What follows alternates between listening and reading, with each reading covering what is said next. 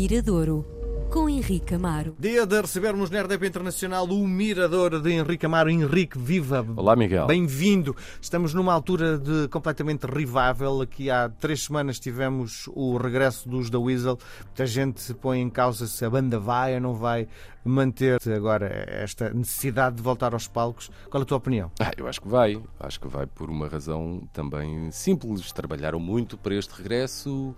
O regresso correu de acordo com a expectativa, uhum. não tinha como correr mal. Portanto, é uma banda que sempre foi boa ao vivo. Agora trabalhou, havia.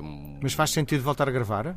Achas que é possível? Isso não sei. Isso, isso já tenho dúvidas. Uhum. Já tenho dúvidas. Até porque vamos agarrar num, num caso parecido o, o caso dos Ornatos Violeta também regressaram num festival, aliás, regressaram para tocar no, no Nós Alive há uns anos. Depois voltaram... Fizeram uma Sim. série de concertos, agora continuam a tocar ao vivo e nunca voltaram para o estúdio. Não sei se há vontade, se não existe. Isso eu já tenho algumas já meto algumas reticências. Senti que ali há uma, há uma grande amizade entre os elementos dos da Weasel. É uma amizade recuperada. Sim. Porque repara, foi, é também um caso inédito na música, diria, portuguesa. Eu não lembro nenhum caso de nenhuma banda que tenha acabado no auge do seu sucesso, não é? Uhum. Há muitos até que deviam acabar e não acabam, não é? Que a coisa fica ali um bocado a arrastar. E no caso dos da Weasel, acabam repentinamente, por vontade do Carlão, eh, do Pac-Man, na altura uhum. ainda era Pac-Man, não é?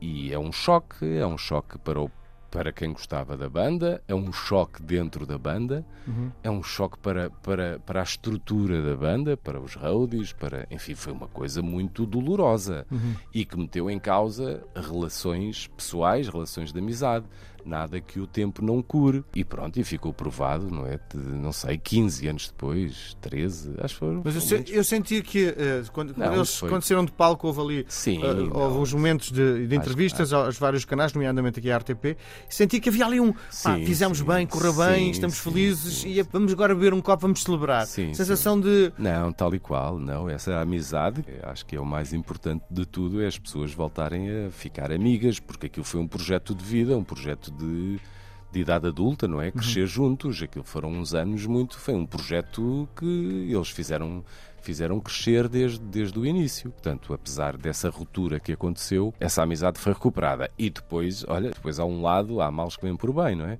Eh, que é o caso, este regresso era para ser feito há dois anos. Uhum. Portanto, a banda reuniu-se para fazer o concerto há dois anos. Portanto, nestes últimos dois anos ainda deu para cimentar mais essa relação. Sim. Algo que estava ainda, se calhar, fresco há dois anos, hoje está cimentado. Portanto, são Sim. pessoas completamente. Eles não passaram os dois anos a ensaiar, pois não? Não, eh, mas levaram muito, muito a sério. Aquilo é ali um investimento muito, muito grande do ponto de vista artístico. Eu tive a hipótese de estar com a banda Imagina, eh, eles fizeram num armazém aqui para o lado de Loures, montaram o espetáculo todo, estiveram três dias, um pouco à como as bandas internacionais, muitas vezes antes de saírem para, para uma turnê europeia ou, ou, mundial, sim, fazem ensaios em tamanho real. Em vez de ser numa sala de ensaios pequena, não, montam um palco Igual. Não, não, parecido, uhum. com a estrutura toda, simulação de luzes, dos ecrãs, de. Ah, quanto é que isso custa? Custa dinheiro, custa dinheiro, pronto, mas aí está, um investimento. Isso é altamente profissional, não é? Sim, altíssimo, alto, acho que é mesmo de standard internacional. Aqui estamos a falar do, portanto, houve ali um cuidado, a banda ganhou o seu cachê um, grande, mas também há um investimento para que, que não seja aquela coisa de chegar lá, sacar o dinheiro hum. e agora vamos tocar aqui umas músicas que ainda, ainda te lembras desta? Olha, hum. não. Um trabalho. Há um trabalho artístico de, de cada um e como banda uma coisa muito, muito séria. Bom, falei em revival porque hoje é revival, não é? Sim, hoje é porque uh, isto, o que, é que, o que é que aconteceu? O ano passado, faz uh, sensivelmente um ano, eu, eu conheci uma figura que quando era, quando era miúdo, Adolescente. adolescente. Quando era adolescente ouvia falar, mas nunca tive qualquer relação com essa pessoa, que é o António Garcês, era músico dos Arte e Ofício, foi músico dos Roxigênio, esteve nos Psico. Diria que é é, eu nunca vi ao vivo. Aliás, vi ao vivo agora quando ele regressou, fui ver ao, ao vivo, mas nunca vi nessa altura, de final dos anos 70, início dos 80. O António Garcês era, hum, segundo dizem as crónicas, se calhar o primeiro vocalista de, ao mesmo tempo com uma grande capacidade de performance, portanto um rock and roll man, aquelas figuras, um tipo quase um animal de palco. Um é? Uh, não diria tão encenado, uhum. mas o Bowie tem esse lado de ser um camaleónico, não é? Sim. Este não, era um, um rocker mesmo, daquele de, de, subir eh, ao PA, de desafiar o público, assim, sempre muito agarrado a esse ideal do, do rock and roll. Nunca o conheci e um dia aqui nos corredores da, da RTP o, o, meu amigo João Carlos Calisto, que tem relação com o António Garcês, então apresentou-me, sabes quem é? Disse, não estou a ver. estou a ver. é o António Garcês, e, e eu fiz-lhe uma, uma vénia.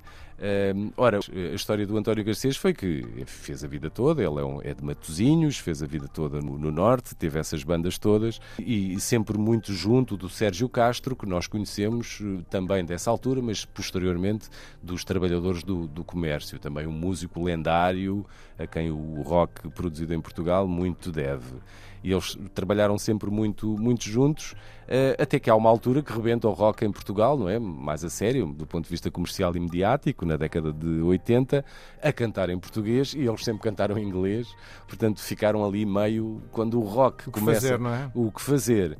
Uh, não conseguiram ter essa, essa dimensão pública que os outros estavam a ter, então o Sérgio Castro avança com os trabalhadores de comércio, que conseguiu, uhum. conseguiu esse, esse reconhecimento e esse sucesso público, e os dois reúnem-se para fazer um projeto que nada tem a ver com rock, que se chama Stick fizeram apenas dois singles. Um deles é o que vamos ouvir hoje, foi aquele que teve, diria, maior rotação na rádio, que possivelmente alguns dos nossos eh, ouvintes mais velhos vão reconhecer, mas também não deu em nada. O Sérgio Castro seguiu com os trabalhadores do comércio e o António Garcês emigrou para os Estados Unidos, onde felizmente fez a sua vida profissional e olha para a música com um grande amor, mas com um olhar, diria como um hobby. Sim. E o António Garcês regressou o ano passado, aliás, este ano regressou com um novo disco a solo.